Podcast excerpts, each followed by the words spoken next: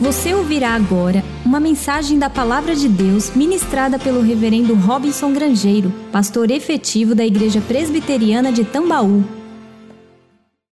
Ao final de 2018, uma nova lista dos homens mais ricos do mundo foi editada pela revista Forbes, a revista americana.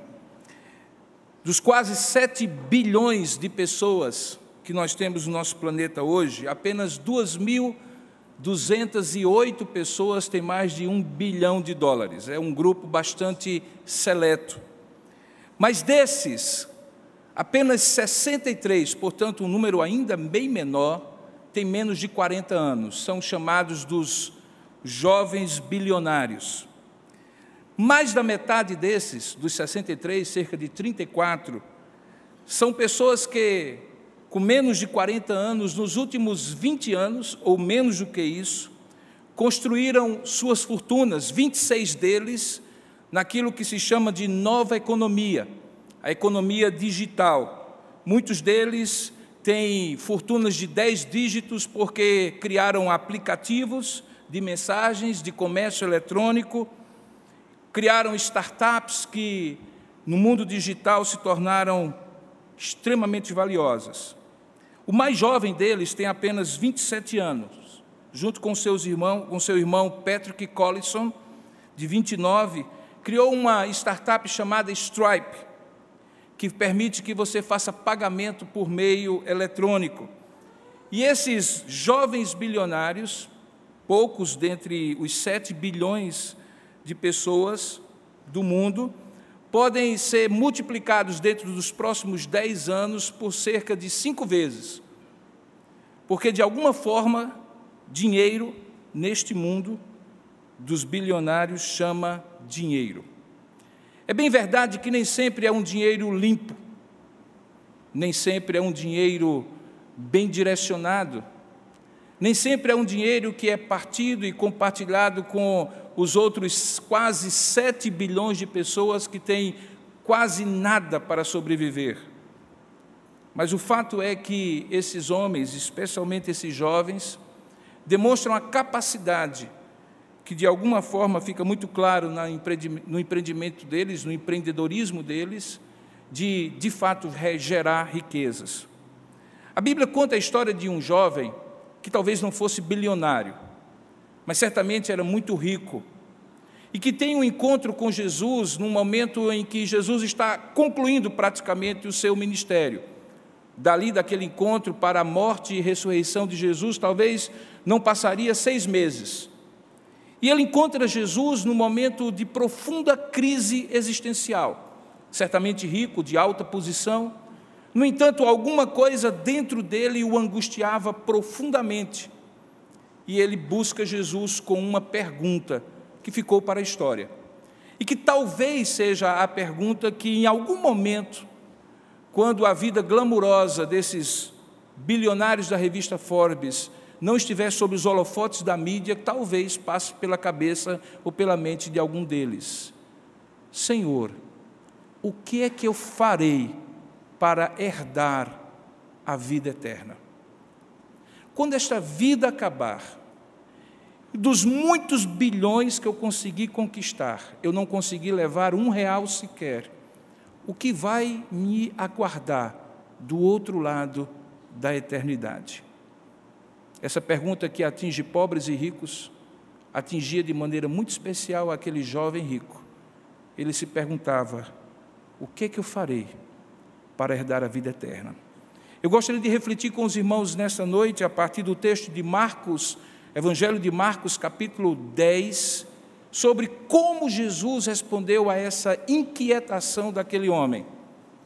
Como Jesus abordou o coração daquele homem, que se por um lado tinha todos os motivos para ser feliz, por outro lado, sofria com um questionamento existencial e um vazio espiritual que o fez buscar Jesus e fazer essa pergunta.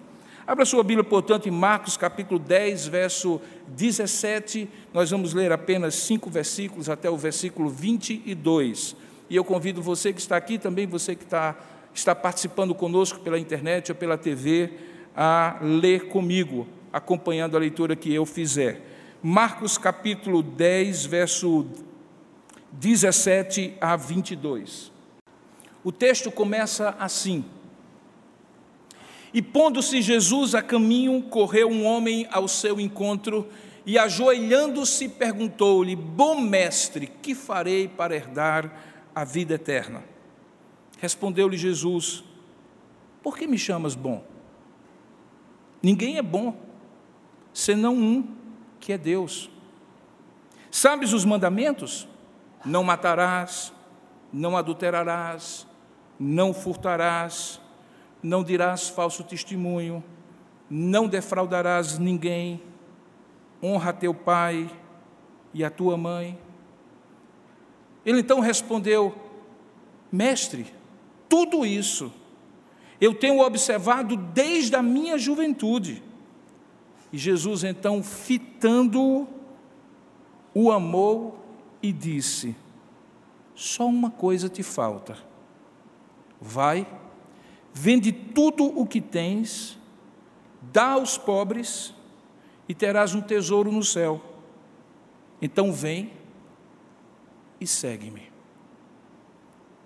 Ele, porém, contrariado com esta palavra, retirou-se triste, porque era dono de muitas propriedades.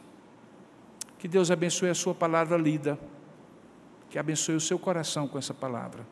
Você pode orar comigo nesse momento? Curva sua cabeça por um instante, feche os seus olhos. Se você precisa sentar ou sair, faça agora, porque depois que nós orarmos, eu gostaria de ter toda a sua atenção. Vamos orar juntos. Ó oh Deus amado, quantas vezes nós não fazemos perguntas difíceis para as quais nós não temos respostas? Perguntamos às pessoas, perguntamos a nós mesmos, até que chega a hora que, sem resposta, chegamos à tua presença e perguntamos em oração, em súplica, em pensamento, muitas vezes angustiado, atribulado de alma, coisas que só tu podes responder. Aquele jovem certamente havia se perguntado ou perguntado a tantos por que tinha tudo e era tão vazio, por que era tão rico e mesmo assim não sabia o que fazer para herdar a vida eterna. Talvez alguns outros aqui, Pai, neste lugar ou em onde, onde eles estiverem, também têm suas perguntas que talvez sejam estas ou outras. E nessa hora, Pai, não sou eu, nem a igreja, nem homem algum que pode responder.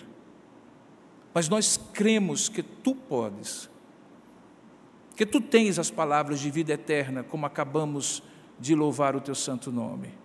E por isso te pedimos, fala conosco. Responde às perguntas que nós tivermos agora para oferecer diante de ti na nossa tribulação e angústia e que, tendo a tua resposta, ela nos acalme, ela preenche o nosso coração, ela nos responda aos anseios da alma, e nós não saiamos daqui como esse jovem saiu, contrariado, porque diante da resposta não conseguiu aplacar o vazio da alma mas que saiamos daqui cheios do Teu Espírito Santo, cheios da Tua palavra, cheios da Tua presença e plenamente felizes para viver a vida que o Senhor nos deu, pelo tanto de vida que Ele nos der, que o Senhor nos der. Oramos assim e te pedimos a Tua bênção, em nome e para a glória de Jesus. Amém. Amém. O encontro ocorre, como eu falei, nos últimos meses da vida de Jesus naquele ano que é conhecido como o ano da paixão, o ano da despedida. Jesus está convergindo todas as suas palavras, todos os acontecimentos que os evangelistas narram, para aquele dia crucial em que ele iria entregar a sua vida no Calvário.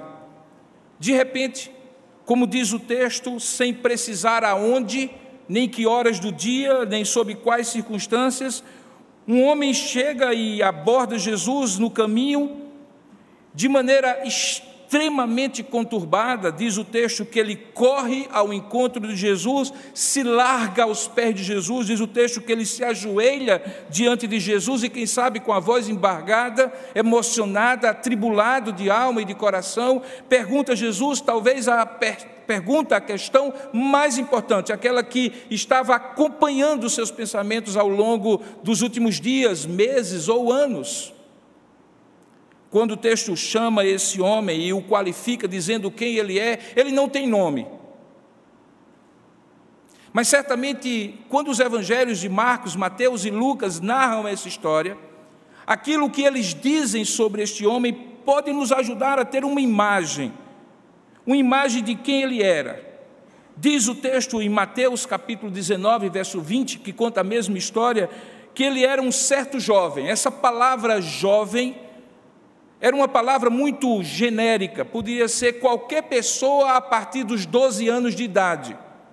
Quando fazia o seu bar mitzvah, sua profissão de fé do judaísmo, e se tornava uma pessoa plenamente adulta, responsável diante de Deus e diante dos homens. Poderia, portanto, ter 12, 15, 20, 25, 30, até mesmo 40 anos de idade, que ainda era de alguma forma considerada jovem. Lucas diz que ele, além de ser jovem, era um homem de alta posição. Não disse posição política, religiosa, mas diz que certamente pelo fato dele ter uma boa condição de dinheiro, de finanças, ele podia conviver nos altos círculos da sociedade de então. A gente bem sabe como pessoas que têm dinheiro conseguem ter posição social em qualquer tempo da história. Assim, esse homem era jovem, tinha uma certa posição e diz que também era alguém que possuía muitas propriedades. O último versículo que nós lemos diz que a razão porque depois da conversa de Jesus ele sai contrariado era porque ele era um homem com uma grande quantia de imóveis. Ele tinha um portfólio de investimentos imobiliários que naquela época, diga-se de passagem, demonstrava o quanto a sua riqueza estava estabelecida povos ou povos nômades como os judeus costumavam ter na antiguidade coisas e bens que elas podiam ou que eles podiam carregar consigo. Daí porque os judeus se tornam os maiores comerciantes de pedras preciosas ainda hoje no mundo. Daí porque eles têm investimentos que têm liquidez, que você pode comprar e vender rapidamente, transportar mas esse era um homem que tinha muitas propriedades, possivelmente ele estava tão bem estabelecido que, além daquele dinheiro que ele podia colocar no bolso, carregar em malas, ele também podia se dar o direito de amarrar algum desse dinheiro no chão e comprar propriedades, e por isso ele era tido como um homem muito rico. Quando você compara a narrativa de Marcos, de Mateus e de Lucas, você vai descobrir algumas coisas interessantes. Por exemplo, Marcos que é o segundo evangelho, mas na verdade o primeiro que foi escrito, usa 270 palavras para descrever essa história. É o que conta com mais detalhes. Mateus vem logo depois com 234 palavras e Lucas com 201 palavras. Razão porque eu escolhi ministrar essa palavra a partir de Marcos e não de Mateus ou de Lucas, porque ela me dá mais detalhes para eu poder compartilhar com você. Fica então evidente, de maneira muito clara, que tanto Mateus como Lucas provavelmente já conheciam essa história do convívio com Marcos, que não era outro senão aquele João Marcos, primo de Pedro, um dos primeiros discípulos, e portanto alguém que tinha convivido com ele e sabia os detalhes, porque estava desde o começo na conversa e desde o começo na história de Jesus.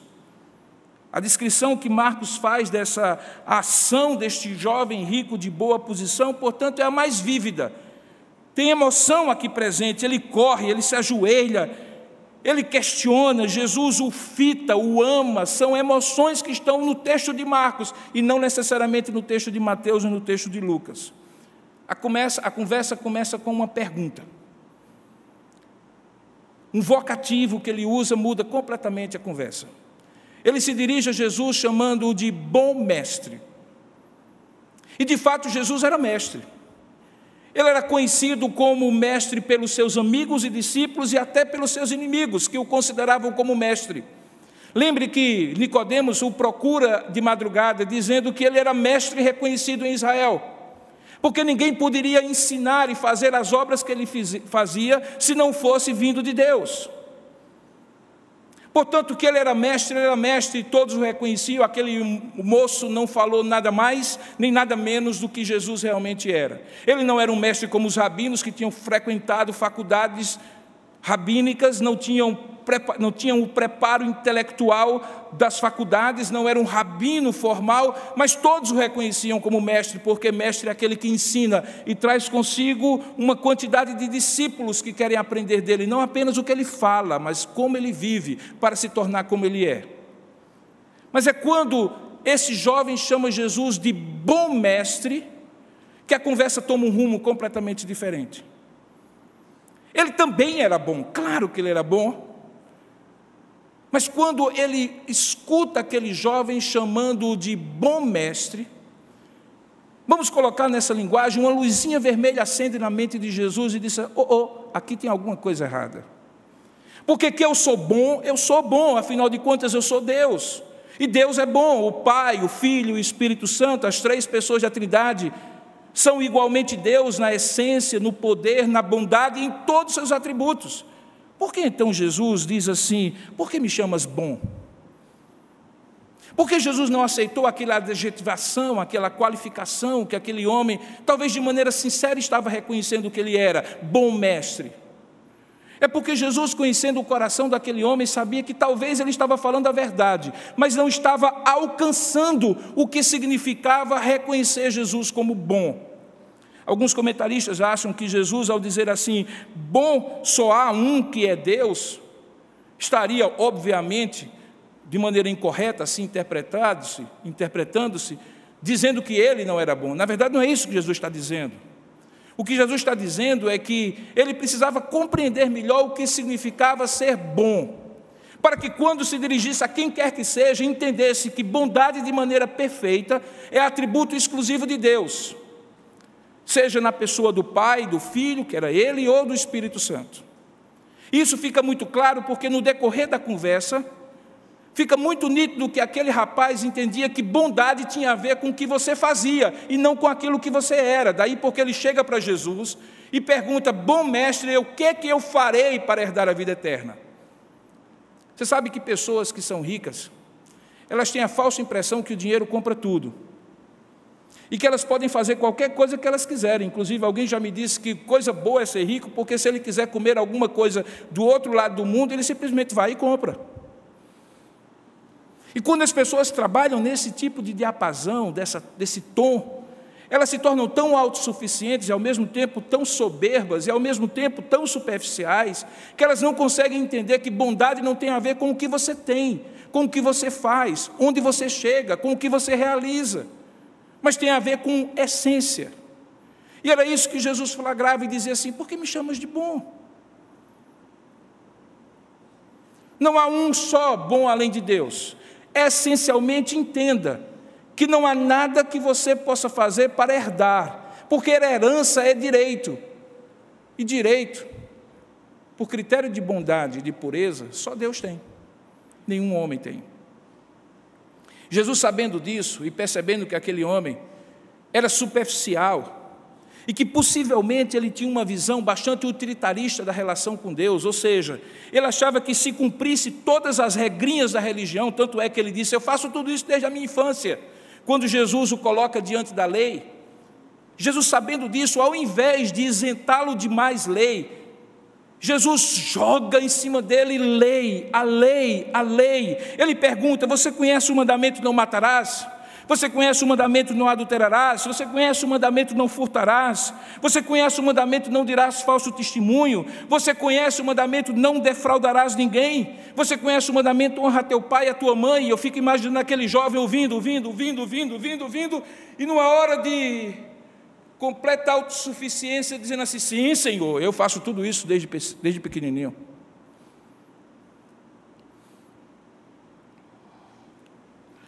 Mas aí Jesus, sabendo que aquilo não era verdade, porque a palavra de Deus diz que homem nenhum cumpre os mandamentos de Deus na plenitude e profundidade que Deus assim tentou ao promulgar a sua lei. e particularmente um homem jovem e rico como aquele, ousar dizer que nunca matou, nunca adulterou, nunca furtou, nunca disse falso testemunho, nunca roubou ninguém, nunca defraudou ninguém e honra seu pai e a sua mãe, era uma autoavaliação muito além daquilo que de fato era a realidade da sua vida. E Jesus sabia disso. E então Jesus converge toda a impetuosidade do seu confronto amoroso, mas firme, para o bem daquele jovem, mas sem isentá-lo da sua própria falsidade, da sua própria falsa autoavaliação, diz assim: só falta então uma coisa. E o que é que faltaria para aquele jovem? O que é que faltaria para aquele jovem? Pessoas que têm tudo costumam achar que não lhes falta nada. Jesus diz: Vai, vende tudo o que tu tens, dá aos pobres, depois vem e me segue.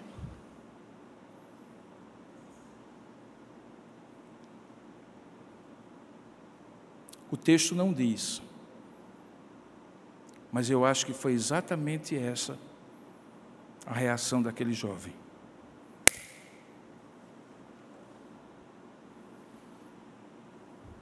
Que dizer?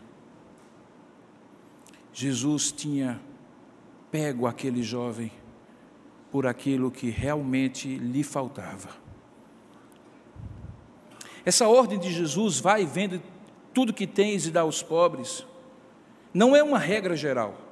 Alguns as entenderam. Uma ordem religiosa, por exemplo, como a dos franciscanos, a partir de Francisco de Assis, entendeu que todo cristão deveria fazer um voto de pobreza e não ter nada na terra.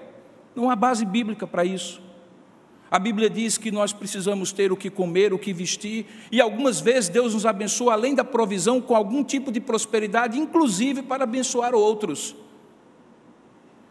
Essa regra, no entanto, era tão casuísta e única e singular e exclusivamente aplicada àquele jovem, tanto quanto Jesus flagrou no coração dele a idolatria do dinheiro que se chama avareza.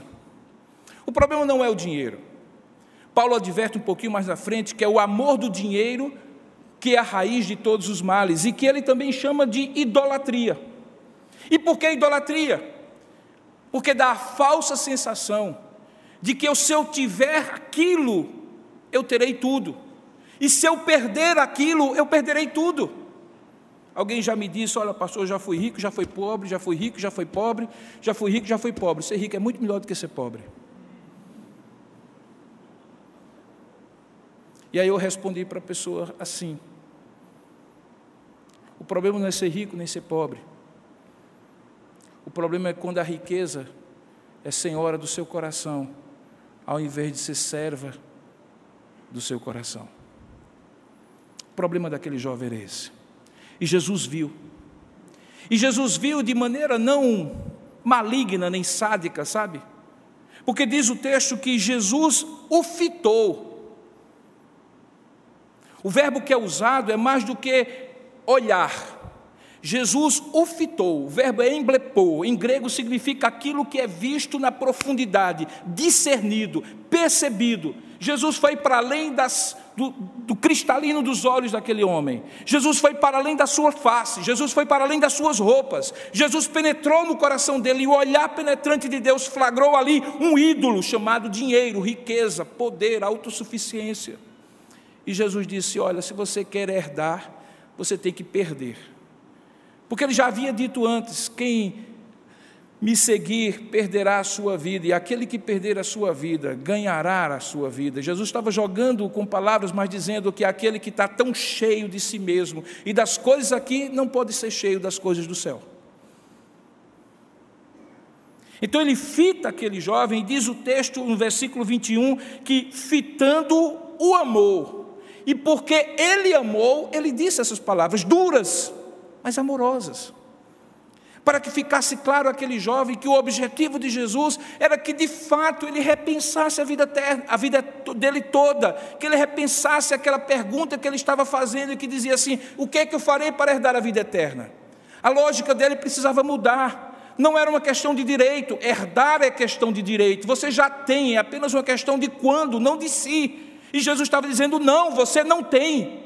Você pode ter tudo, mas a vida eterna você ainda não tem. E se você não tem, não é uma questão de quando, é uma questão de si.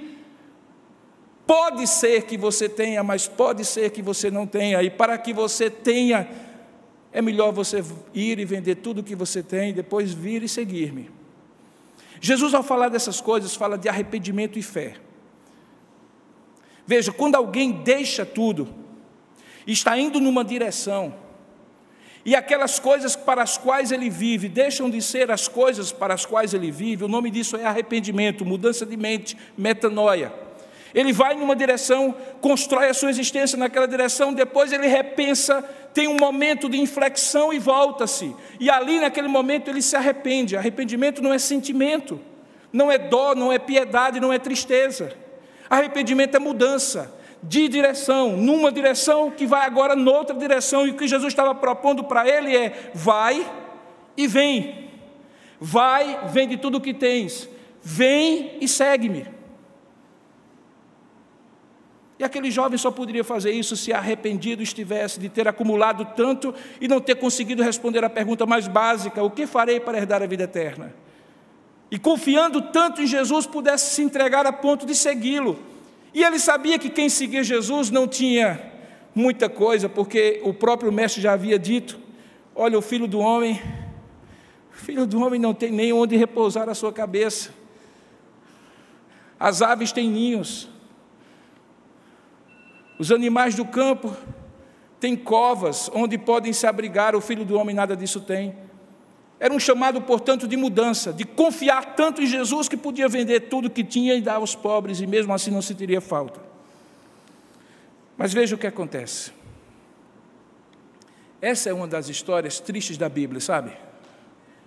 Porque normalmente as histórias da Bíblia terminam com alguém se arrependendo, alguém sendo transformado, alguém mudando, alguém sendo abençoado alguém até pulando de alegria porque foi curado, alguém que antes era possesso de um demônio sendo livre e até contando a história para todo mundo que quisesse ouvir. Mas olha como é que termina essa história no verso 22. Que tristeza! A nota de Marcos é triste, é melancólica. Diz assim: Ele, porém, contrariado com esta palavra. Que palavra? A palavra que Jesus tinha dito: Vai, vende tudo que tens, dá aos pobres e terás um tesouro no céu, então vem e segue-me. Então ele, contrariado com esta palavra, veja, retirou-se triste. E a razão o texto dá: porque era dono de muitas propriedades. Agora para um pouquinho comigo. Como é que aquele rapaz tinha saído? Melhor ou pior do que tinha chegado? Ele já havia chegado angustiado, tão triste que do seu conforto ele havia saído para buscar em Jesus uma resposta que ele não tinha encontrado com ninguém. Bom mestre, que farei para herdar a vida eterna?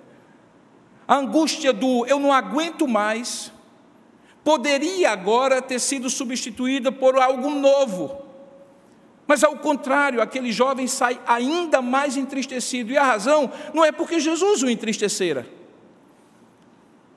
mas é porque naquela hora em que ele foi confrontado com a resposta, e é curioso, né? Porque algumas vezes a gente faz perguntas a Deus, Deus nos dá as respostas, mas as respostas, porque não são segundo a nossa conveniência, nos entristecem ao invés de, ao invés de nos alegrar.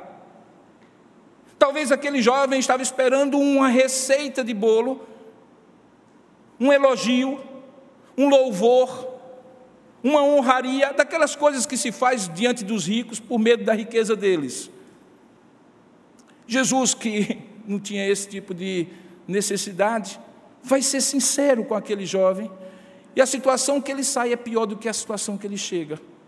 Porque a resposta da pergunta que ele buscava, Não era segundo o seu contentamento, mas era segundo a vontade de Deus. E o confronta, e ele se sente contrariado, e contrariado ele toma uma decisão. E qual é a decisão dele? Ele sai. Veja, veja, veja só uma coisa. Jesus disse: Vai, vende tudo o que tens, dá aos pobres, e então vem e segue-me.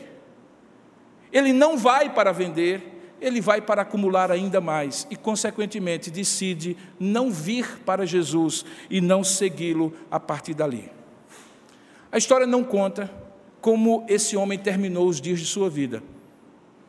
Mas há algumas outras histórias que são contadas nos evangelhos e na história normal que você conhece, da sua cidade, do mundo, do mundo da televisão, daquilo que você já leu nos livros que normalmente a história de pessoas como essas não são de final feliz. Elas continuam na mesma direção até que chega um momento em que as pessoas que estão ao lado delas estão só pelo que elas têm. Eu sempre fico assim pensando como é terrível a vida de um rico. Quando aquela pessoa diz eu fui rico, eu fui pobre, eu fui rico, fui pobre, é melhor ser rico do que pobre. Eu quase que dizia para ela, mas como é que você tem certeza que as pessoas que dizem que lhe amam, lhe amam ou amam as suas riquezas? E os amigos, hein? Rico tem amigo sincero? Que não tenha medo de dizer certas verdades que ele precisa ouvir? Eu não sei como terminou a história desse jovem. E também não estou aqui demonizando a riqueza.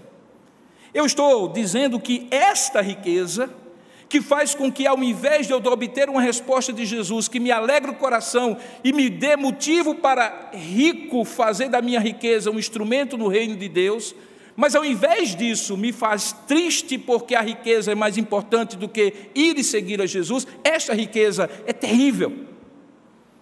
Mas ela pode ser também poder, fama, sucesso. Ela pode ser qualquer coisa que, quando Jesus disse se desfaça, você diz: não, não, não, isso não. E é aqui a história desse texto que chama mais atenção. É que essa história não está falando desse jovem, essa história está falando de você, meu querido. Essa história está falando de mim. Essa história está falando e nos recordando daquele versículo que diz: que se alguém quiser me seguir, negue-se a si mesmo, Tome cada dia a sua cruz e siga-me. Hoje pela manhã o pastor Kilvin falou sobre o preço do discipulado. O preço do discipulado é, afinal de contas, quem é o meu Senhor, diante de quem eu estou pronto a abrir mão de tudo para poder segui-lo. E o teste para aquele jovem foi: vai e vende tudo que tem e dá aos pobres. E para você, qual é o teste? O que que hoje, se Jesus pedisse que você entregasse a Ele talvez para nunca mais ter de volta, definitivamente, permanentemente, você pensaria duas vezes e diria: Tem, tem certeza, Senhor? É sério? Não dá para ficar pelo menos com a metade, não? Eu dou, mas o Senhor me devolve daqui a pouco. Mas não é assim que a gente faz as barganhas com Deus? Quando Deus nos confronta com os ídolos do nosso coração? E então nós percebemos que de fato nós dizemos crer em Deus e que Deus é o Senhor, que Deus é o centro da nossa vida, mas na verdade, ainda que não tenhamos uma estatuazinha diante de quem nós nos, olhamos, nos ajoelhamos, veneramos e fazemos oração, há ídolos, não concretos, mas subjetivos, pensamentos, valores, crenças e atitudes que estão arraigadas na nossa alma que não abrimos mão. Fazemos negócio algumas vezes. Dizemos que entregamos, mas não entregamos. Entregamos por um tempo, mas pegamos de volta. Substituímos e dizemos: dá para ser isso aqui ao invés daquilo que você está me pedindo? E para todos nós, ainda que com palavras diferentes, Jesus vai estar dizendo: só uma coisa te falta. E o que é que faltava? Aquilo que eu te pedi. Seja o que for, você pode entregar tudo, mas se não for aquilo que Jesus lhe pediu, falta ainda uma coisa. O que é? Eu não sei. Mas tenho certeza que em algum momento da sua vida, você vai chegar diante de Deus, se ajoelhar como aquele jovem chegou e disse: Senhor, o que é que eu farei? O que é que eu vou fazer? Sabe por quê? Porque isso não satisfaz. Isso que você tanto se apega, pelo que você tanto luta, pisando no pescoço dos outros, enganando eventualmente os outros, abrindo mão das coisas mais importantes para se dedicar a isto. Isso não lhe satisfaz. É um ouro de tolo. É uma fonte supostamente da eterna juventude. É uma utopia, é uma miragem. É uma fantasia, é aquilo que Salomão chamou uma vaidade, que passa até que chega um momento em que você descobre que essas 63 pessoas que têm mais de um bilhão de dólares no mundo podem amanhecer amanhã, especialmente nessa nova economia, completamente pobres. E pior, pior do que isso, podem partir para a eternidade bilionárias, mas o dinheiro ficará aqui. E o que elas terão serão sete palmos de terra, igual ao mais pobre dos homens. Sabe aquele título? Sabe aquela posição que faz você arrotar soberba e se achar melhor do que os outros? Sabe aquela beleza física? Pense numa coisa que demonstra bem o tempo da nossa época. O sujeito nasce bonito ou nasce bonita, não fez nada para isso. Acontece até alguns milagres, a mãe é feia, o pai é feio, mas o menino sai bonito. Uns milagres da natureza, mas o sujeito é hoje valorizado como se fosse a coisa mais virtuosa do mundo. Só porque é bonito ou bonita. Mas o tempo passa, as rugas chegam, a gravidade faz o seu efeito. E a internet está cheia de retratos do antes e do depois de homens e mulheres bonitas que se tornaram velhinhos feios e enrugados, igualzinho a todos nós vamos uns dias nos tornar. No entanto, o que, que faz pessoas hoje serem tão admiradas, se não a beleza, o poder, o dinheiro, a fama, a posição? Até que chega um dia que um vazio profundo de alma faz a pessoa se ajoelhar diante de Jesus, reconhecendo que Ele é bom e é mestre, e faz a pergunta: o que é que eu farei para herdar a vida eterna? Porque no final da conta, das contas é isso que importa. Eu gostaria de concluir essa história contando a história de um desses bilionários no começo do século XX, portanto, mais de 100 anos de uma famosa família judaica conhecida, que naquela época era o homem mais rico do mundo, David Rockefeller. A família Rockefeller foi uma família de banqueiros, que naquela época eram os homens e as mulheres mais ricas do mundo. Ainda hoje, Nova York tem um Rockefeller Center, um lugar de turismo onde as pessoas vão, belíssimo.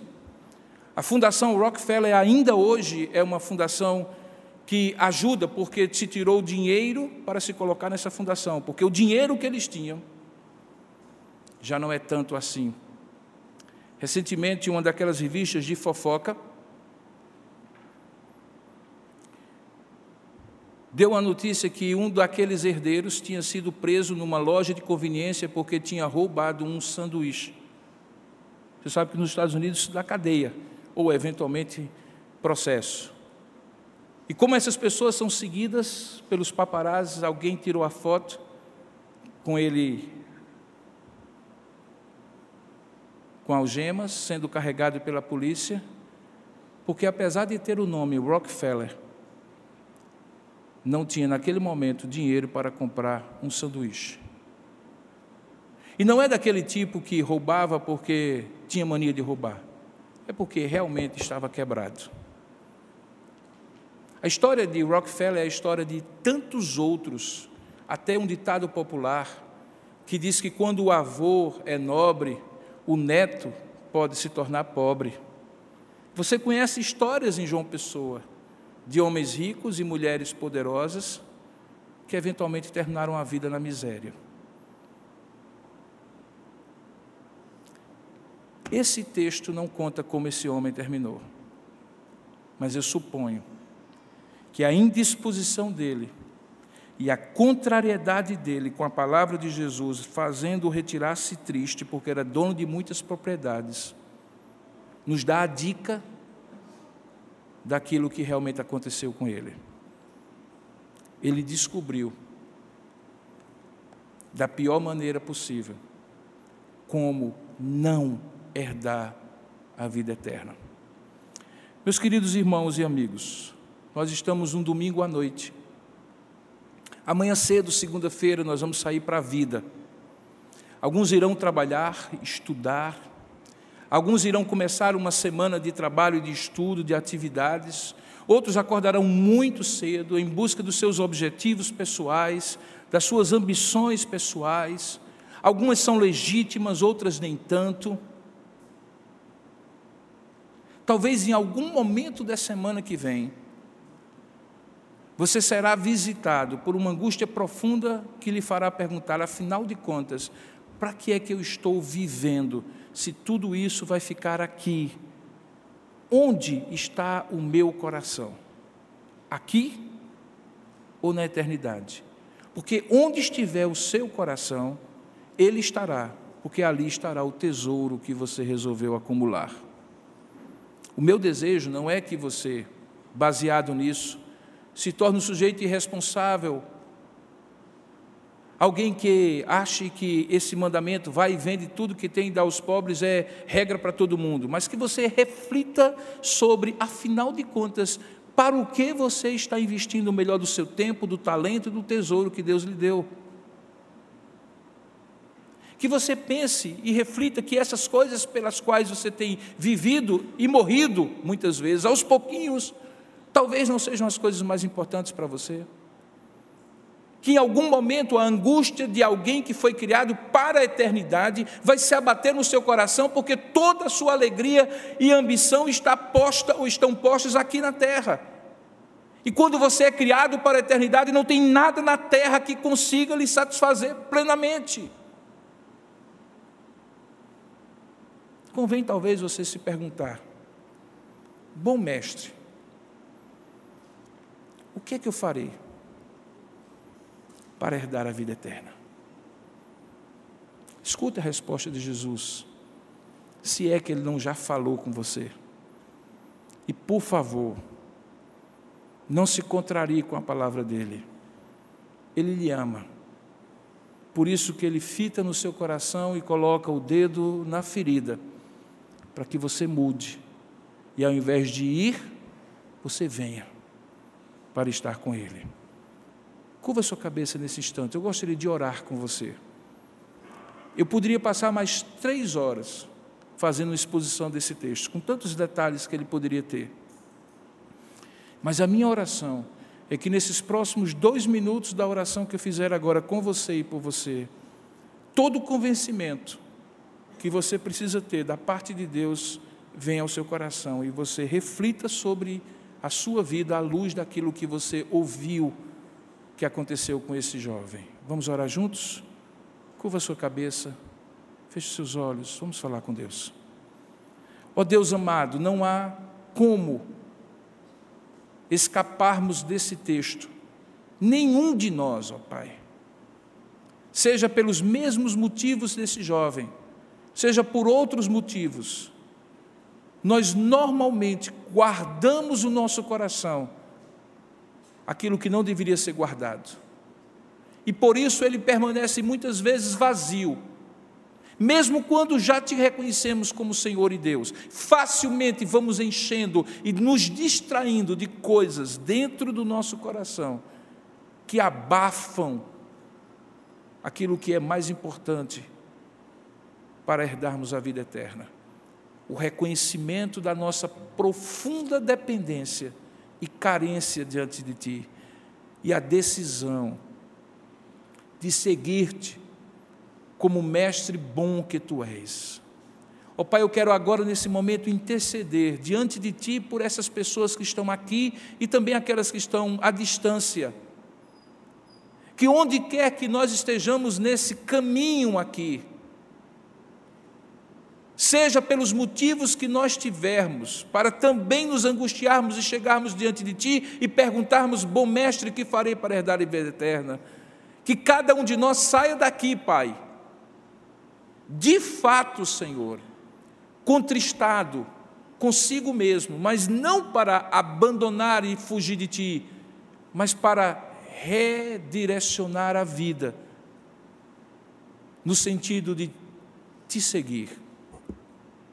Ó oh Deus, me ajuda e aos meus irmãos e amigos que estão aqui, a ouvirmos a tua voz e ao invés dela nos contrariar para nos afastar, ela nos contrarie para nos aproximar de ti e que haja salvação naqueles que estão supostamente construindo sonhos e utopias baseados em fundamentos falsos que não dão nenhum tipo de eternidade ao coração humano. Faça isso, Pai, e nós te daremos toda a honra e toda a glória, porque sabemos que tu és Deus bom, mestre bom, que nos ensina o caminho da vida eterna. É assim que nós te oramos em nome de Jesus. Amém, Senhor.